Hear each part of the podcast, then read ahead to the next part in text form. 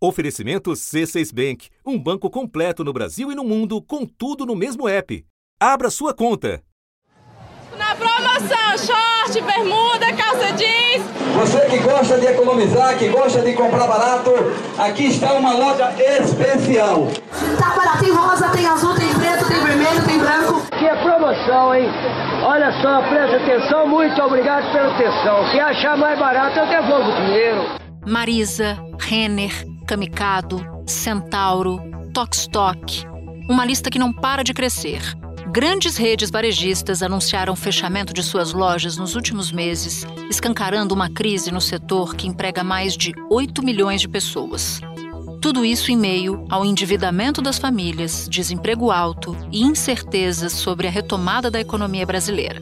Marisa, credores estão pedindo a falência da Marisa, mas a negociação da dívida da varejista é de cerca de 600 milhões de reais com bancos. Né? O Grupo Pão de Açúcar, ou GPA, um dos maiores grupos varejistas alimentares da América do Sul, divulgou um prejuízo de 248 milhões de reais no primeiro trimestre. O principal concorrente do Pão de Açúcar, o Carrefour, já havia na véspera anunciado seu primeiro prejuízo desde a abertura de capital em 2017. As ações das americanas fecharam em baixa de mais de 77% na Bolsa de Valores depois de a empresa informar que identificou inconsistências em lançamentos contábeis. Já havia dona de marcas como Casas Bahia, Ponto e Bartira colheu um prejuízo de 297 milhões de reais entre janeiro e março, período em que fechou quatro lojas. As vendas do comércio seguem abaixo do nível recorde registrado em outubro de 2020. Da redação do G1, eu sou Natuzaneri e o assunto hoje é a crise no varejo. Um episódio para entender os fatores que levaram ao fechamento de lojas de grandes redes e quais as perspectivas para a recuperação do setor. Para isso, eu converso com Guilherme Mercês, diretor de Economia e Inovação da Confederação Nacional do Comércio de Bens, Serviços e Turismo. Sexta-feira, 19 de maio. Guilherme, por que, que, tanta rede grande de lojas está fechando? E mesmo setores que normalmente são mais resistentes, mais resilientes, como os supermercados. O que está acontecendo? Na pandemia, a gente teve uma crise financeira muito grande, né? uma recessão como há muito a gente não via, onde você teve uma dificuldade de receita natural né? para todo mundo, para todos os, os segmentos. E naquele momento, as empresas e as famílias se endividaram muito bastante. As empresas porque estavam sem quem ter, quem comprasse, e as famílias porque estavam sem renda, porque muitas perderam seus empregos. Então, tanto as empresas quanto as famílias se endividaram muito. E a saída daquela pandemia, quando todo mundo achou que a gente ia viver um novo momento econômico, veio logo uma guerra e também com ela um forte aumento dos insumos, da inflação e da taxa de juros então, o que explica o cenário hoje é famílias e empresas muito endividadas que sofreram um grande baque de uma taxa de juros que subiu muito. Quando a Selic chegou a 2, mesmo a 4 e 6, quando estava ali, ficou, ficou mais um tempo ali, aquilo estimula você a se endividar e o custo do dinheiro explodiu no Brasil em um ano, né? A gente saiu aí de 2 para quase 14. A taxa básica de juros da economia, a Selic, foi mantida em 13,75% ao ano. Desde março, o Brasil é apontado como o dono do maior juro real do mundo, de 6,82%. Ou seja, o orçamento das famílias apertou demais. Então as famílias estão com pouco poder de compra e isso explica esse cenário, principalmente para o varejo, porque apertou muito para as pessoas de mais baixa renda. Para você ter uma ideia, hoje 80% das famílias brasileiras estão endividadas e 20% das famílias, Natuza, esse, chega a chocar esse dado, gastam mais de metade da sua renda com pagamento de dívidas. Ou seja, o orçamento familiar, principalmente para as famílias mais pobres, apertou demais. Eu não consegui quitar ainda a minha casa e também não consegui quitar o empréstimo no banco que eu fiz, então as minhas dívidas estão só acumulando e a minha casa hoje precisa até de uma reforma. Ela está na mesma situação que outros 66 milhões de brasileiros. Quatro em cada dez brasileiros adultos estavam inadimplentes em março. um aumento de 8% em relação ao mesmo mês do ano passado. Em média, as dívidas chegam a quase 4 mil reais por pessoa. As pessoas acabam tendo que recorrer a um crédito mais fácil e rápido. Além do cartão, outra alternativa bastante usada é o cheque especial, mas também tem juros altos, que chegaram a 132% ao ano, em média. Então, isso explica por que, que o varejo tem tido um desempenho tão ruim. Mesmo no ano passado, onde você teve diversas medidas de estímulo por parte do governo, o varejo teve o pior ano desde 2016 e só não ficou no negativo por conta da desoneração dos combustíveis. Então, isso explica do lado dos consumidores por que, que o varejo está vendendo tão pouco.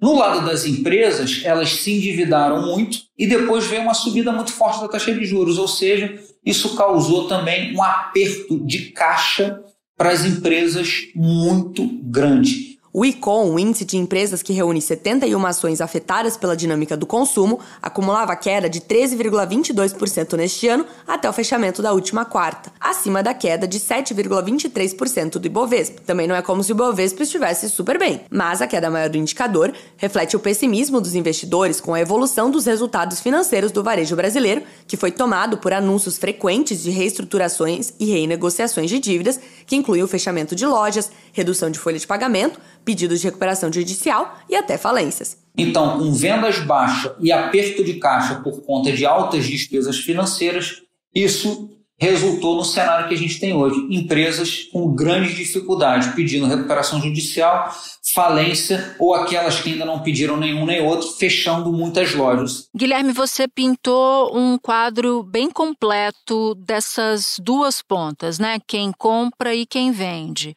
E você falou de recuperação judicial, de falências. Eu queria lembrar de um caso específico do começo do ano, que foi o caso das americanas, que entraram em recuperação judicial depois de um escândalo contábil. Bom, a dívida da empresa era muito maior do que o anunciado, passou de 8 bilhões para mais de 40 bilhões. Então eu te pergunto, como é que esse caso afetou o setor como um todo? Porque eu me lembro de avaliações à época de que haveria, sim, um temor de que outras empresas estariam em situação semelhante. Então, o que aconteceu no varejo pós-crise das americanas? Além da questão contábil, evidentemente, todo esse contexto de rápida subida de juros com elevado endividamento também, obviamente, trouxeram à tona esse colapso da Americanas, né? contribuíram para esse colapso que estava lá no balanço, mas que, obviamente, emergiu diante desse cenário. A americana disse que a descoberta de inconsistências contábeis de 20 bilhões de reais, até aqui o valor de conhecimento público, poderia provocar o vencimento imediato de débitos de aproximadamente 40 bilhões de reais. E como todos os casos, toda vez que a gente tem um aumento de risco muito grande, obviamente os investidores e o mercado precificam esse aumento de risco, ou seja, o custo do crédito naturalmente sobe. Isso agravou ainda mais o cenário e não à toa a gente viu na esteira do acontecimento americanos várias outras empresas do varejo seguirem no mesmo caminho, tanto de recuperação judicial como até pedidos de falência de forma geral. Bom, então você me, me dá um gancho aí para o paralelo com o cenário internacional. Por que, que a crise do setor não é uma exclusividade do Brasil? O que, quais são os vasos comunicantes do Brasil com, com outros países nesse, nesse assunto? Eu diria que esse mesmo cenário que a gente está vendo no Brasil, ele tem se replicado no mundo todo. Um baque muito grande da economia e, consequentemente, dos empregos, e das receitas das empresas por conta da pandemia. Todos saíram para se endividar, até porque os governos estimularam esse endividamento com juros muito baixos. A gente pode lembrar, no Brasil, em 2020, a gente chegou a conviver com taxa Selic de 2%, com uma inflação acima disso, ou seja, taxa de juros negativa, um cenário que a gente não via no Brasil há 20, 30 anos. Então, no mundo também aconteceu isso. O Brasil deixou para trás a Rússia, a Colômbia, o Chile, o México e acelerou na contramão de 30 economias onde os juros caíram até taxas negativas, como os Estados Unidos. Né? Então a gente viu que quando as empresas saíram da pandemia, as empresas e as pessoas, né, Natuza? Acho que depois de todo o sofrimento que a gente passou na pandemia, acho que a esperança de todos era a gente sair da pandemia para um cenário maravilhoso. E o que, que aconteceu logo depois disso? Uma guerra.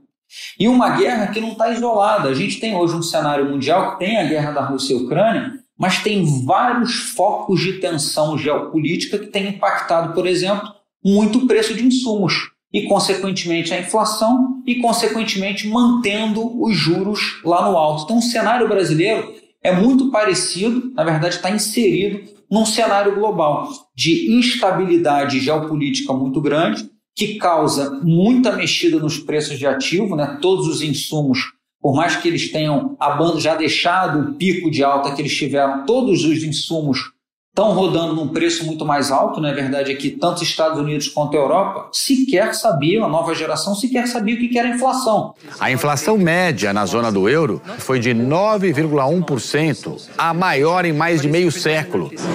O Reino Unido vive a mais alta inflação das últimas quatro décadas. Em 12 meses, o índice de preços ao consumidor dos Estados Unidos atingiu os 8,5%, é a maior variação desde 1981. Espera um pouquinho que eu já volto para falar com o Guilherme.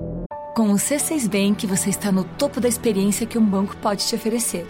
Você tem tudo para sua vida financeira no mesmo app, no Brasil e no mundo todo. A primeira conta global do país e atendimento personalizado, além de uma plataforma de investimentos em real e dólar com produtos exclusivos oferecidos pelo C6 em parceria com o JP Morgan Asset Management. Quer aproveitar hoje o que os outros bancos só vão oferecer amanhã? Conheça o C6 Bank. Tá esperando o quê? C6 Bank.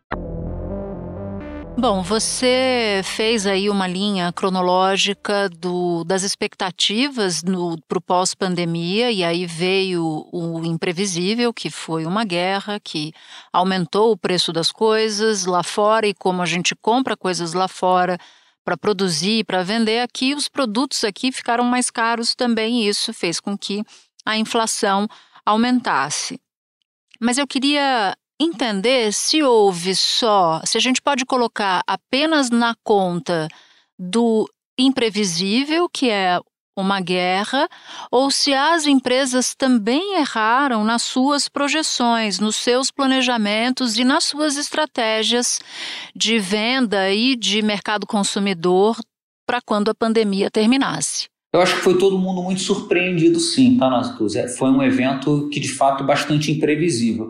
Eu acho que retrata muito bem esse cenário, por exemplo, o que está acontecendo nas empresas de tecnologia do mundo todo. A gente saiu da pandemia, eu diria, com a convicção de que o digital vinha para ficar, a transformação digital tinha ocorrido. E o que a gente viu foi um boom das empresas de alta tecnologia durante e logo após a pandemia. Quando veio a guerra, isso frustrou todos os planos e hoje a gente vê as big techs no mundo todo demitindo em grande volume. A empresa de tecnologia Meta, dona do Facebook, demitiu 11 mil funcionários. Segundo o criador da companhia, Mark Zuckerberg, a medida era necessária para cortar custos. O Elon Musk começou a demitir metade dos funcionários do Twitter. 3.500 pessoas demitidas assim em massa. A Amazon planeja demitir mais de 18 mil funcionários ainda este mês. Então, acho que as big techs, o cenário das big techs ilustra muito esse cenário de imprevisibilidade que, que ocorreu e que impactou todo mundo. Ou seja, o que a gente achava que o mundo estava caminhando para esse lugar, esse lugar mudou bastante. E hoje a gente está discutindo um mundo que é um mix entre o digital e o físico, que é o que a gente está chamando de digital. E aí a gente parte para um, um mundo que é justamente como é que a gente consegue entender esses dois mundos e integrar esse atendimento com o cliente, que é o que na prática a gente está chamando de omnichannel, né? que é o canal único, como é que a gente consegue integrar isso e atender esses clientes nesse mundo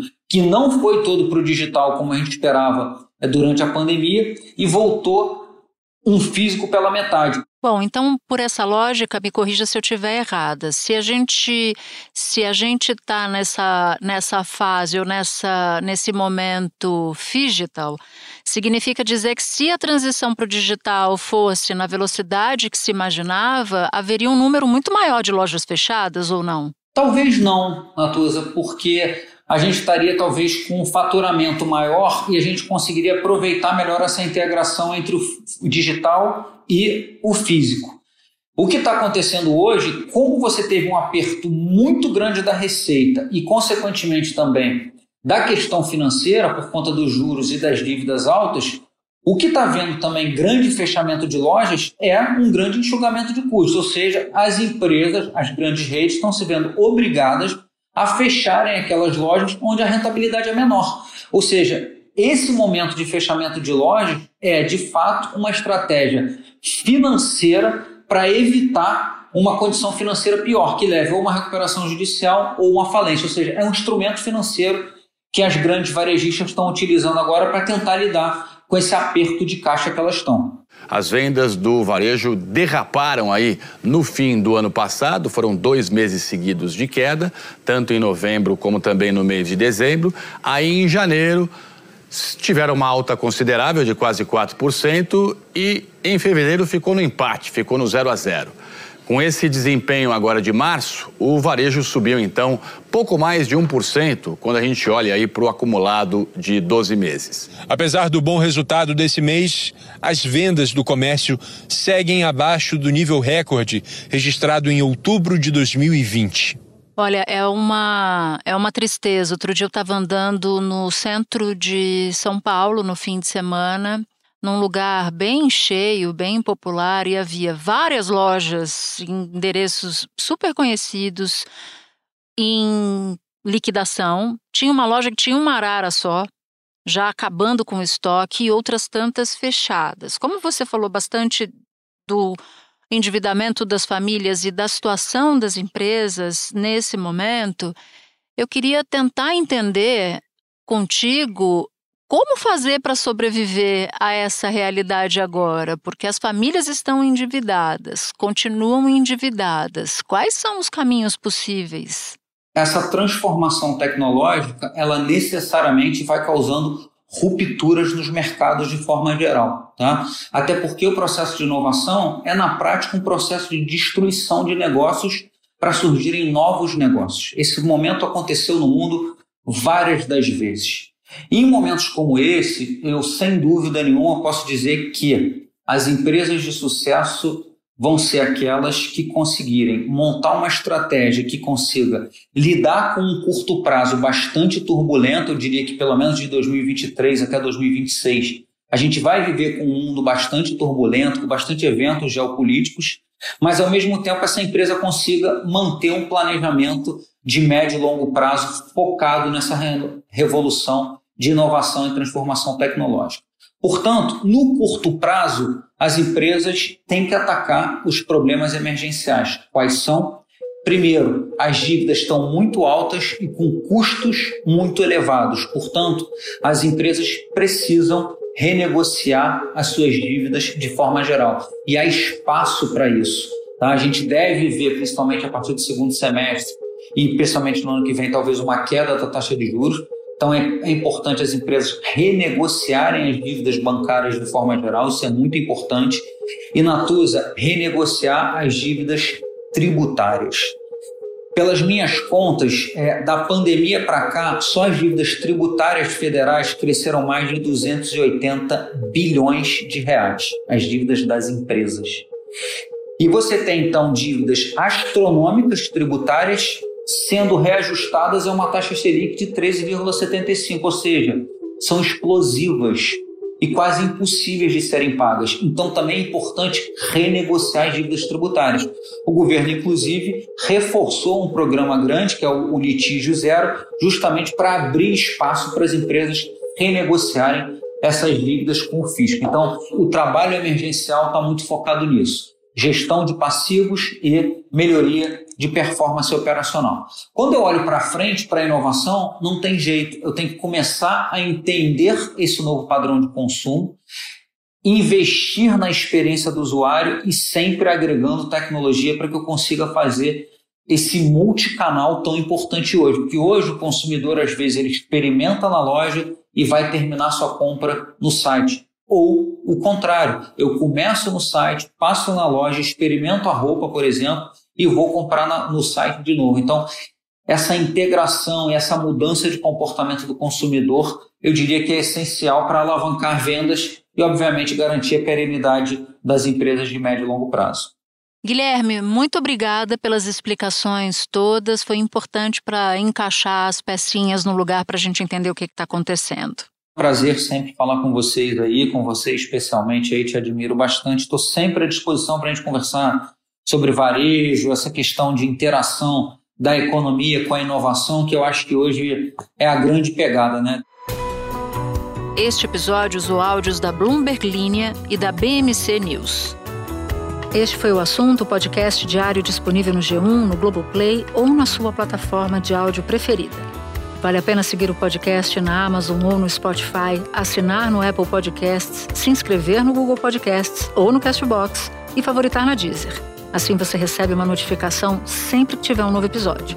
Comigo na equipe do assunto estão Mônica Mariotti, Amanda Polato, Tiago Aguiar, Luiz Felipe Silva, Tiago Kazuroski, Gabriel de Campos, Nayara Fernandes e Guilherme Romero. Eu sou Natuzaneri e fico por aqui. Até o próximo assunto.